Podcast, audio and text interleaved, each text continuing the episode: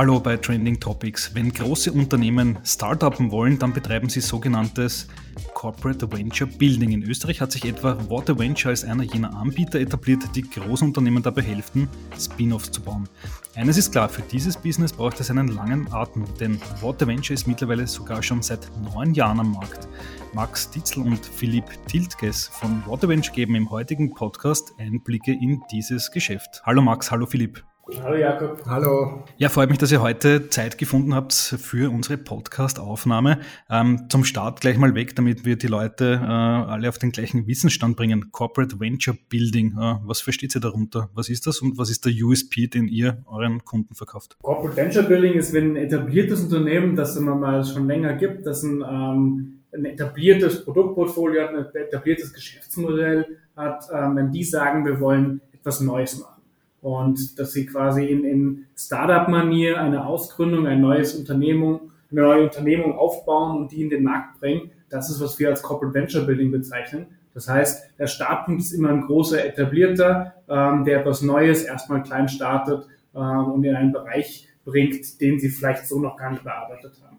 Und was uns dadurch auszeichnet, ist, dass wir eigentlich mit ähm, unseren Erfahrungen und unserem Team und unseren ähm, Fähigkeiten, alles mitbringen, was es braucht, um diese erste Startphase vor allem ähm, erfolgreich über die Bühne zu bringen, damit quasi ähm, das Neue, sagen wir mal, Fuß fassen kann, ähm, Produkt entsteht, das sinnvoll ist, ein Geschäftsmodell, ähm, das nachhaltig sich verankern kann und letztendlich dann auch ähm, im Markt Fuß gefasst wird. Okay, alles klar. Das heißt, ähm, Großunternehmen, die gründen ja am laufenden Band Tochterunternehmen, aber ihr sagt, im Innovationsbereich geht es einfacher, wenn man euch an der Seite hat? Ich glaube, das äh, Gründen von Tochterunternehmen fällt vielen Corporates gar nicht so einfach. Es sei denn, es ist wirklich ein Tochterunternehmen, das irgendetwas Existierendes neu strukturiert. Ähm, bei Corporate Venture Building sprechen wir aber immer von was ähm, hochinnovativen, äh, was sozusagen neuartig am Markt ist, was unter großer Unsicherheit ähm, in den Markt eindringen muss und, und vielleicht erst validiert werden muss. Und dort werden keine neuen Unternehmen am, am laufenden Band äh, generiert, sondern eher das Gegenteil. Äh, viele Unternehmen brauchen Jahre, um hier wirklich den Schritt zu wagen und zu sagen, das soll jetzt ein eigenständiges Standalone-Business werden. Hm. In Österreich kennt man den Namen Water Venture ja schon, äh, aber nicht alle wissen, hinter welchen Startups oder hinter welchen Corporate Startups ihr eigentlich steckt. Können Sie ein paar Beispiele nennen? Was waren so die, die größten Erfolgsstories, die ihr bis dato hingelegt habt? Also die Unternehmen, an denen wir auch beteiligt sind, die wir in den letzten Jahren mitgegründet haben, sind unter anderem Woodspace. Das ist ein Joint Venture mit Rubner. Rubner ist einer der größten Holzbauunternehmen in Europa. Pixofarm ähm, ist ein Joint Venture mit UPL. UPL ist einer der größten ähm, Agrar-Chemie-Konzerne und äh, dann haben wir noch äh, ein, eine Beteiligung an Gleam. Gleam ist ein, äh, E-Cargo-Startup, ähm, E-Cargo-Bike-Startup, ähm, mit dem wir den, den urbanen, die urbane Logistik revolutionieren wollen. Letztes Monat haben wir ein weiteres neues Venture gegründet mit, mit einem Industrieunternehmen, einem deutschen und einem VC. Und äh, vielleicht ergänzend auf, auf der Kundenebene, uns gibt es ja schon relativ lange. Das heißt, wir ähm, arbeiten vor allem mit etablierten Unternehmen zusammen im deutschsprachigen Raum. Das sind ähm, vom DAX-Konzern über ATX-Konzern bis zum ähm, mittelständischen Familienbetrieb eine ganze Menge und haben dann, sagen wir mal, Unternehmen wie eine Deutsche Post DHL bei einem globalen äh, Programm begleitet, wo ganz viele Projekte entstanden sind. Da waren dann auch Ausgründungen dabei, wo man beispielsweise LKWs ähm, mit, mit Solarpanelen ausgestattet hat und elektrifiziert hat ähm, und verschiedenste andere Projekte, ähm, die da jetzt, sagen wir mal, ihren Erfolg im Markt gefunden haben. Und auch viele, die man, sagen wir mal, frühzeitig abgedreht hat, weil man gemerkt hat, alles klar, wir haben gelernt und das ist auch ein wesentlicher Teil, der zur Innovation dazugehört und wo wir auch etablierte Unternehmen äh, ein bisschen davon begleiten und, und schützen, zu lange Dinge ähm, zu reiten, die, die keinen Erfolg bringen können. Hm, okay. Das heißt, ihr habt euch ja mehr oder weniger dagegen entschieden, einfach nur ein Startup zu machen. Das ist ja alleine schon hart genug, sondern ihr habt gesagt, ihr macht das Ganze in Serie. Wann war der Zeitpunkt, wo ihr gemeint habt, okay, das ist wirklich ein Markt, wir können das, wir können nicht nur ein Unternehmen machen, sondern fünf, zehn, 15 parallel? Ähm, was war da ausschlaggebend für euch? Wir haben ja durch unsere Tätigkeit mit Water Venture, in der wir ja vor neun Jahren gestartet haben, Corporates bei allen Innovationsthemen zu unterstützen, um sozusagen innerhalb und mit Corporates erfolgreiche Innovationen am Boden zu bringen. Dadurch sehen wir in unserem täglichen Arbeitsleben jede Woche neue ähm, erfolgsversprechende Geschäftsideen. Und irgendwann war für uns der Punkt ähm, erreicht, wo wir gesagt haben, da sind viele Opportunities, die liegen bleiben, entweder weil die Corporates sie nicht umsetzen wollen oder die personellen Ressourcen dafür nicht haben äh, oder das Know-how fehlt oder sie es nicht alleine machen wollen. Ähm, und das war vor ähm, dann knapp vier Jahren der, der Punkt, wo wir gesagt haben, wir wollen diese Geschäftsideen nicht liegen lassen. Teilweise fragen uns unsere Partner auch, ähm, ob wir das machen wollen. Ähm, und dort haben wir dann gesagt, wir müssen bei uns im Team alle Skills aufbauen, die es braucht, um ein neues Unternehmen erfolgreich am Markt zu bringen. Ähm, haben an unserem Geschäftsmodell gebastelt, wie wir hier in eine Partnerschaft kommen, die für beide Seiten eine Win-Win-Situation darstellt. Hm. Gibt es am Markt eigentlich so ein überragendes, äh, bestes Beispiel für ein Corporate Startup, äh, wo man sagen kann, sowas würden wir auch gerne mal bauen? Also mir fällt dann immer ein, äh, Waymo, selbstfahrende Autos, eine Tochterfirma von Google, ist irgendwie so aus diesen X-Labs hervorgegangen. Ist das so das Paradebeispiel oder gibt es noch andere? Das ist eine gute Frage. Ähm, wir haben uns in der Vergangenheit nie an so, sage ich mal, Extrembeispielen orientiert, äh, sondern sind, glaube ich, äh, ziemlich äh, down to earth. Wir, sagen auch, es, es muss nicht das nächste Unicorn sein. Da, dazwischen gibt es ganz viel, was extrem viel Value äh, stiften kann und, und auch profitabel ist. Und äh, ich glaube auch, dass Woodspace ein sehr gutes Beispiel ist. Das ist äh, Woodspace als modulare, schlüsselfertige Holzbauweise ist etwas, was sehr nahe an Rubner liegt.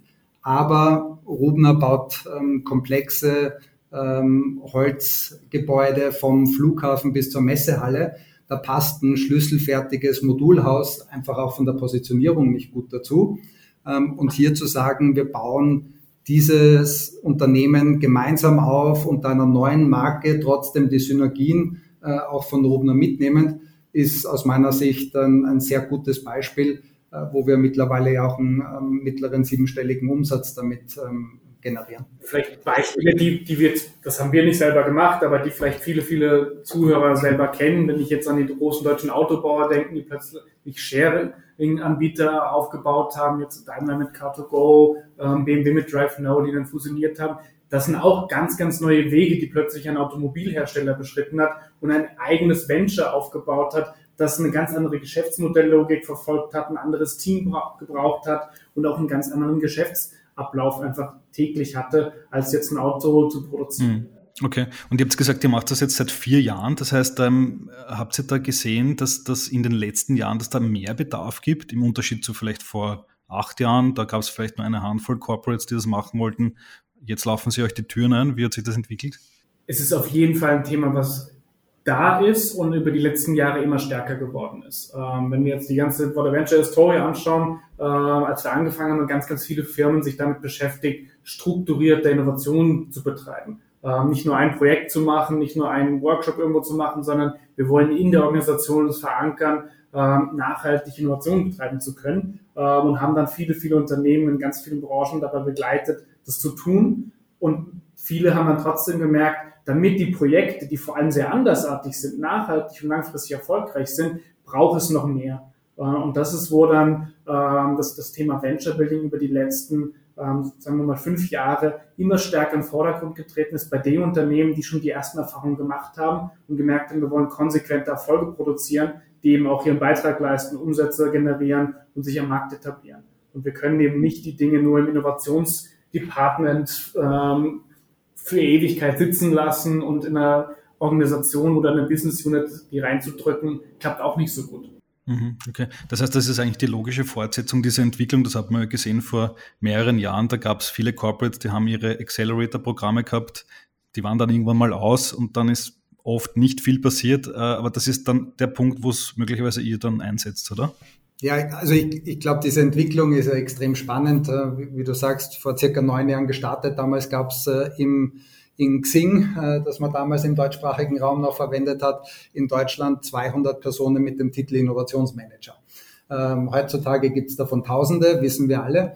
Ähm, und in der Zeit hat sich einfach sehr viel getan, weil die Menschen dahinter und die Unternehmen lernen. Und man hat sich sozusagen Jahr für Jahr einen Schritt weiter entwickelt. Das hat begonnen eben, wie Max sagt, am Anfang mit strukturierter interner Innovation, einmal Methoden lernen, dann neue äh, Projekte und Innovationen implementieren, die nahe am Kerngeschäft sind. Dann sagt man irgendwann, na ja, bei Innovation soll uns ja einen neuen Umsatz der Zukunft sichern. Dadurch wurden radikalere Innovationen äh, angegangen. Dann dauert es ein, zwei, drei Jahre, bis man merkt, oh, mit dem Ansatz, mit dem wir es probiert haben, funktioniert das nicht. Diese radikalen Innovationen kommen nicht vom Fleck.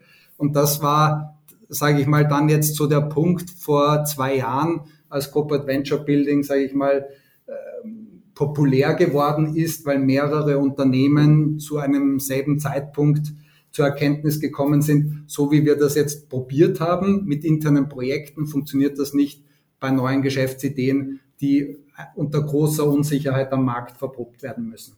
Und das war dann, sage ich mal, die Geburtsstunde für Corporate Venture Building. Okay, das heißt, ihr sagt, äh, dass wirklich so ein neues Geschäftsmodell auch funktioniert, braucht es ein eigenes Gefäß, es braucht eine eigene Firma, eine GmbH oder was auch immer, ein eigenes Team äh, und das ganze Drum und Dran, was eine eigene Firma hat. Und wie funktioniert es dann in der Praxis? Ähm, ist das dann eine 100% Tochter des Corporates äh, oder ein Joint Venture mit euch oder wie, wie stellt sich das dann auf? Es gibt ganz viele unterschiedliche Modelle und es ist immer auch die Frage, was ist, was ist immer mal der strategische Fokus von einem Unternehmen? Ähm, wir haben Kunden, das sind traditionelle Familienunternehmen seit 100 plus Jahren in der gleichen Eigentümerschaft. Für die kommt es nicht in Frage, dass sie auf Fremdkapital oder Investoren angewiesen sind. Das heißt, das bleibt alles 100% Tochter, die sie sagen, wir, wir glauben dran, wir finanzieren das aus und suchen uns Partner, die helfen, das erfolgreich zu machen. Also es gibt diese Seite an, an Vehikel und dann gibt es genauso die, die sagen, ich will bewusst äh, einen Partner mit reinziehen, ein anderes etabliertes Unternehmen, um vielleicht ein Geschäftsmodell zu ermöglichen, das vorher gar nicht allein denkbar gewesen ist, oder sagen, ich will einen strategischen Investor an Bord haben, der nämlich ein sehr kritisches Auge drauf wirft aus Investorenperspektive und, und da gibt es sehr viel Gemengelage dazwischen und wir sind, sagen wir mal, auf der einen Seite der Kickstarter, wenn, wenn es das braucht, aber wir sind auch sehr wohl bereit, äh, mit auf den Cap-Table zu springen und mit Risiko äh, hier dabei zu sein. Natürlich nicht als äh, Risikokapitalgeber und Investor in großer Manier, das ist nicht unser Geschäftsmodell, wir sind ein VC, ähm, aber wir sind, wenn man unser Portfolio schaut, bei den ein oder anderen Projekten auch einfach mit involviert. Hm, okay. Was ist dann eigentlich im Kern euer Geschäftsmodell oder ist es eine Bandbreite an verschiedenen Leistungen? Auf der einen Seite kann man ja sagen, okay, ihr seid weiter äh, im Consulting-Bereich unterwegs als Innovationsagentur, auf der anderen Seite aber dann auch im Cap-Table, wo man dann wahrscheinlich mit Work for Equity oder dergleichen reingeht. Äh, was ist da so die, die Bandbreite bei euch? Die Antwort ist ja. okay, habe ich schon vorweggenommen, sorry.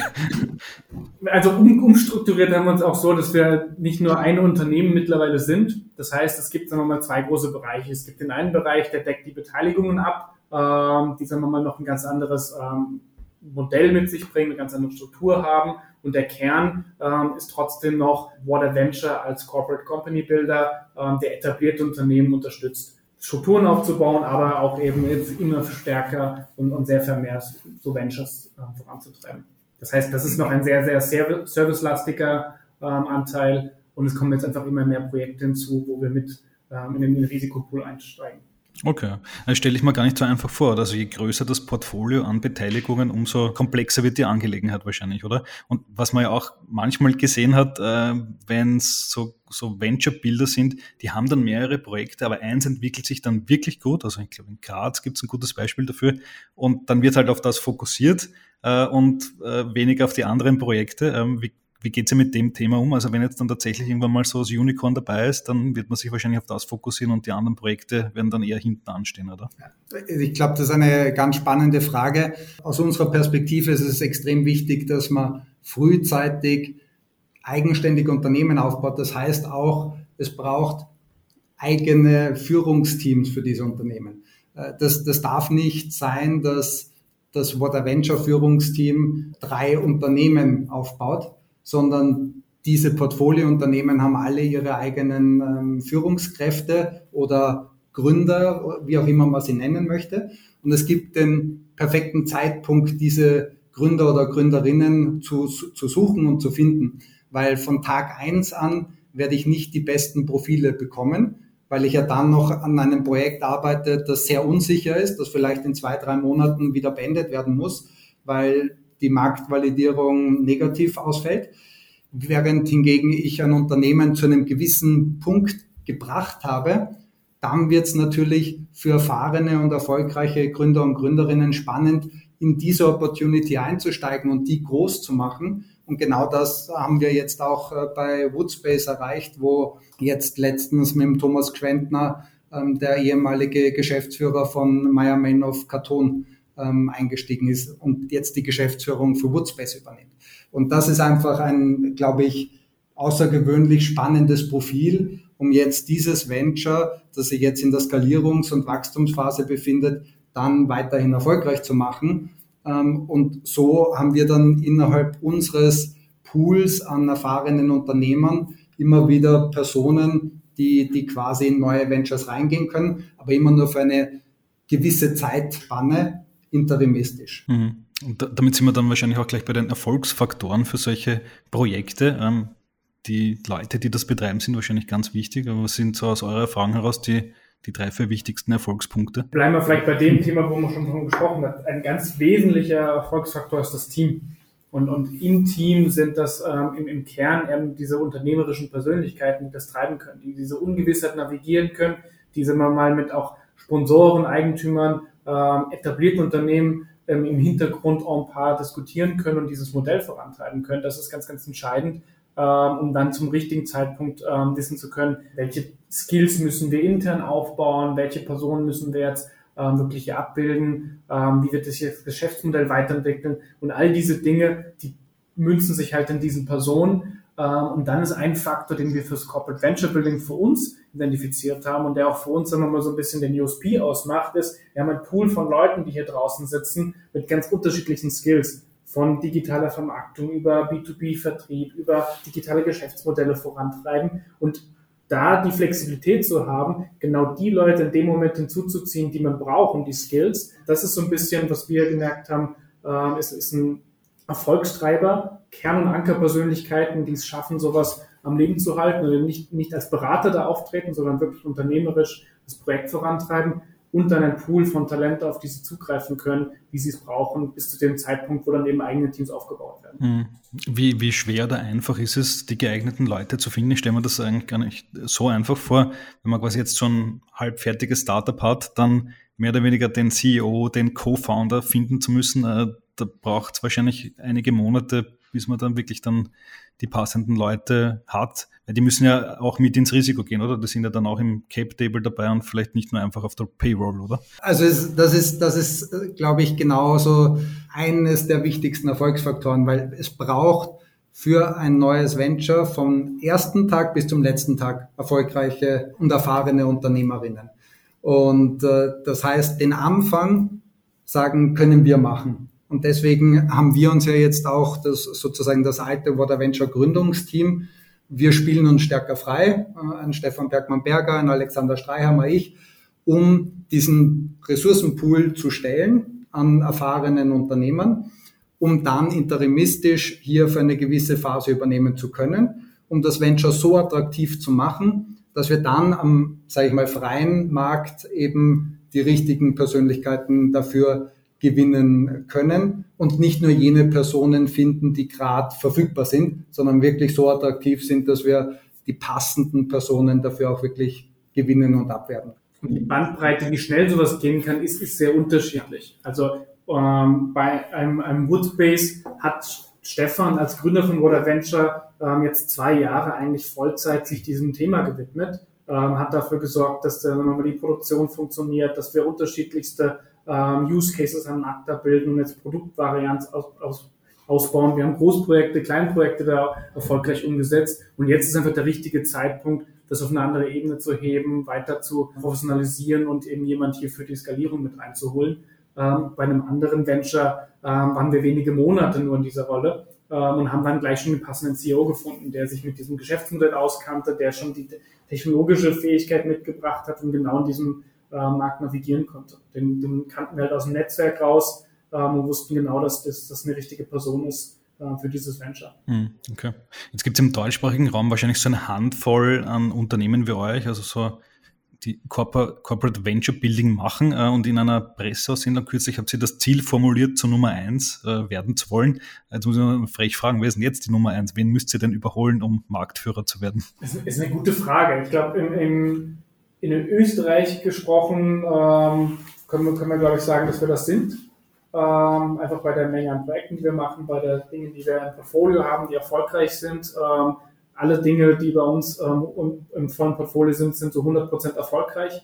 Ähm, da, wo wir mit dem Risiko sind, da, wo wirklich wir uns dahinter klemmen, machen das schon sehr, sehr lange, kennen sehr viele Märkte. Ähm, Im deutschsprachigen Raum gibt es ähm, vereinzelt ein paar andere große, ähm, die sich entweder auf bestimmte Märkte spezialisiert haben oder Branchen. Also da gibt es auch regional ein paar starke Player im Süden, dann gibt es im Berliner Raum welche. Ähm, da ist sicherlich der, der, der Markt bunter. Und was man jetzt merkt, ist, dass das vielleicht so ein bisschen einen weiteren Erfolgsfaktor vorantreibt, ist das Thema ähm, Autonomie und irgendwo Kosteneffizienz langfristig. Weil auch andere große Beratungen vor allem fangen jetzt an mit Venture Building.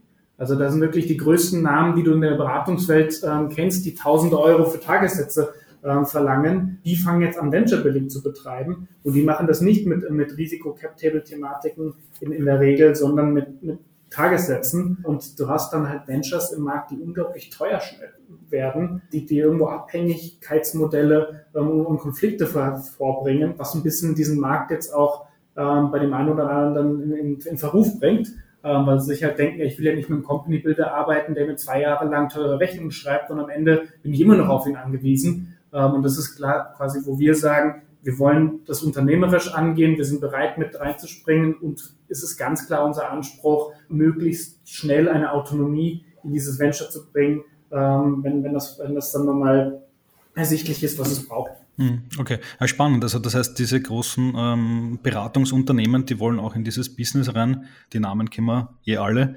Und gegen die müsstet ihr euch dann eigentlich am Ende behaupten. Also gar nicht gegen so die was ähnlich wie ihr unterwegs seid, sondern so gegen wirklich die Großen da draußen. Da schreibt man halt Venture Building auf ein großes Beratungsprojekt äh, drauf, weil es das Ziel verfolgt, ein neues Geschäftsfeld aufzubauen. Und, und wie Max sagt, ich glaube, hier müssen beide Seiten wissen, es muss das Ziel sein, dass man die externen und dadurch sehr flexiblen und ja auch erfahrenen Ressourcen so lange nutzt wie sinnvoll, aber so kurz wie möglich.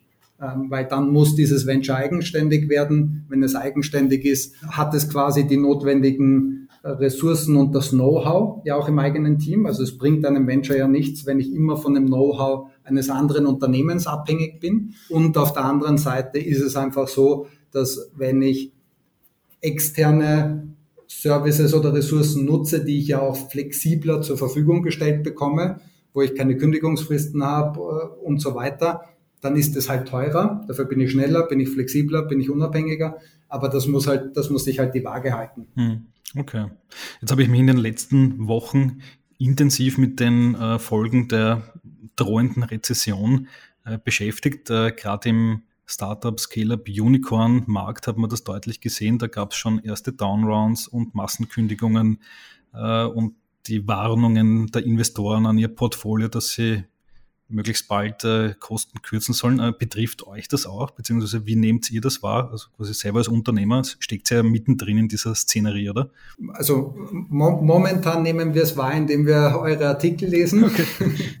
ähm, und äh, an, ansonsten kommt das jetzt bei uns in der Praxis noch nicht an. Ich, ich sage mal, meine persönliche Meinung und Hoffnung ist, dass das die Geschäftsmodelle betrifft, die eben auf Hyperscaling gehen, wo du, wo du dreistellige Millionenbeträge innerhalb äh, kurzer Zeiträume benötigst und verbrennst und du extremem Risiko ausgesetzt bist.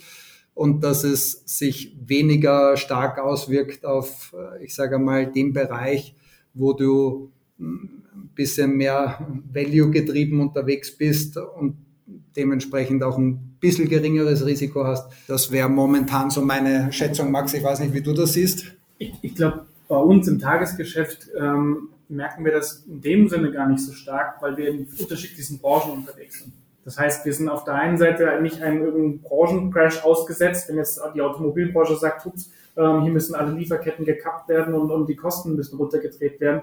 Das betrifft uns vielleicht bei ein, zwei Kunden, aber auf der anderen Seite haben wir dann noch ein Dutzend andere und mehr, ähm, die, die genauso weitermachen. Ähm, also wenn ich jetzt an die diesjährigen Krisen alleine nur denke, ähm, fällt mir nur ein Unternehmen, ein Kunde ein, der gesagt hat, wir sind so betroffen von diesem Ukraine-Thema gerade, ähm, wir können jetzt nicht hier dieses Innovationsformat weitermachen. Wir gesagt haben, absolutes Verständnis, stoppen das Projekt, lass uns reden, wenn ihr da die, die Themen geklärt habt. Und andere, die selbst, wenn sie aktuell ihre Chips nicht kriegen und die Produktion stillsteht, investieren weiter in Innovation, weil sie sagen, natürlich machen wir hier weiter. Ähm, genau deswegen tun wir das, weil wir unser Portfolio diversifizieren, weil wir auf Zukunft setzen. Ähm, und das wäre das wäre dumm von uns jetzt zu sagen, ähm, wir setzen hier einen Cut.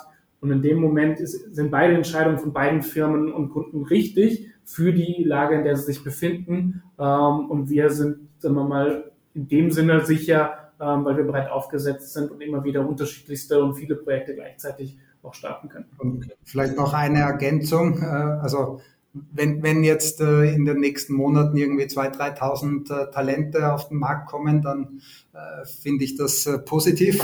Da freuen sich Weil, wahrscheinlich ja, viele. Da freuen sich, glaube ich, viele. Genau, wir haben in den letzten vier Monaten 15 Leute eingestellt.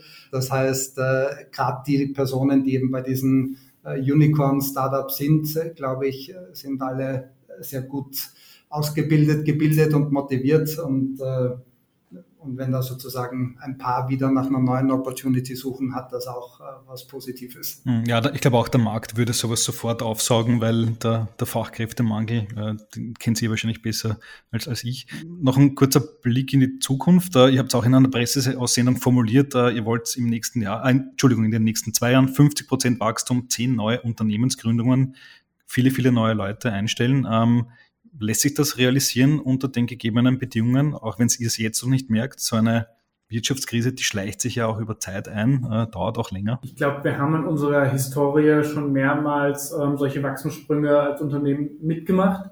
Ähm, das erste Mal, dass wir wirklich eine, eine Stagnation oder ein Bremsen gemerkt haben, war wirklich die Corona-Krise, wo ja alle gesagt haben, stoppen müssen wir schauen, was hier passiert, aber haben auch in dem Moment innerhalb von einem Monat angefangen zu reagieren, äh, haben sogar neue Kunden gewonnen im ersten Lockdown und sind auch immer sehr proaktiv unterwegs gewesen. Und aktuell sehen wir einfach bei dem bei der Gemütslage in den unterschiedlichsten Branchen, wo die Leute ganz klar sagen, wir müssen investieren, wir müssen ähm, auf neue Modelle setzen, ähm, sehen, sehen wir hier keine Hindernisse, diese Ziele zu erreichen. Und wie wir mit Venture Building begonnen haben, haben wir in einem halben Jahr drei Unternehmen gegründet. Ähm, also ich, ich glaube, wir sind auch, wir haben auch ein gewisses Maß an Sturheit äh, bei uns verankert, dass wenn wir uns ein Ziel setzen, dann versuchen wir das zu erreichen. Wir haben jetzt äh, dieses Jahr zwei weitere gestartet, äh, die in kurzer Zeit kommuniziert werden. Also acht, acht to go. Ich, ich, glaube, das schaffen wir. Okay, also man darf gespannt sein, was da noch weiteres äh, bei euch rauskommt. Noch letzte Frage an euch beide. Was ist euer Dream Corporate Venture? Ähm, Wenn ihr mal euch was wünschen dürft, so in fünf Jahren, wie, wie steht das beste Corporate Venture da? Ich finde die Corporate Ventures unglaublich spannend, wo das Geschäftsmodell, wo die Lösung überhaupt erst möglich wird, weil hier um Synergien gearbeitet wird. Und wenn wir jetzt an, an solche Themen wie Circular Economy und Co. denken, da ist es ganz oft so, dass ein kleines Startup einen unglaublichen Kampf vor sich hat, um sich überhaupt da etablieren zu können, auf die Wertströme zu kommen, ähm, die, die, die Absatzmärkte ähm, vielleicht hinzukriegen. Und über clevere Partnerschaften und Synergien ähm, werden da, glaube ich, ganz, ganz viele Geschäftsmodelle plötzlich äh, möglich, die es vorher so gar nicht hätte geben können und die dann nicht das Kerngeschäft bedeuten und doch in, in Venture sehr gut aufgehoben sind. Also wirklich, wo, wo eine sehr strategische Synergie zwischen dem Venture und dem Corporate ähm, herrscht, das ist, was ich besonders spannend finde. Das ist, das ist ja quasi auch der Grund, warum wir gesagt haben, wir, wir wollen Corporate Innovation vorantreiben, weil wir sehen und daran glauben, dass mit einem Corporate man einen viel stärkeren Hebel auf Impact haben kann. Und die Themen, an denen wir arbeiten, haben meistens einen guten Impact. Und wenn ich das mit einem Corporate erfolgreich hebeln kann, kann ich viel Impact in schneller Zeit ähm, schaffen. Und das treibt uns an. Alles klar, Max und Philipp, vielen Dank fürs Interview. Vielen Dank, Jakob. Schönen Tag noch, ciao.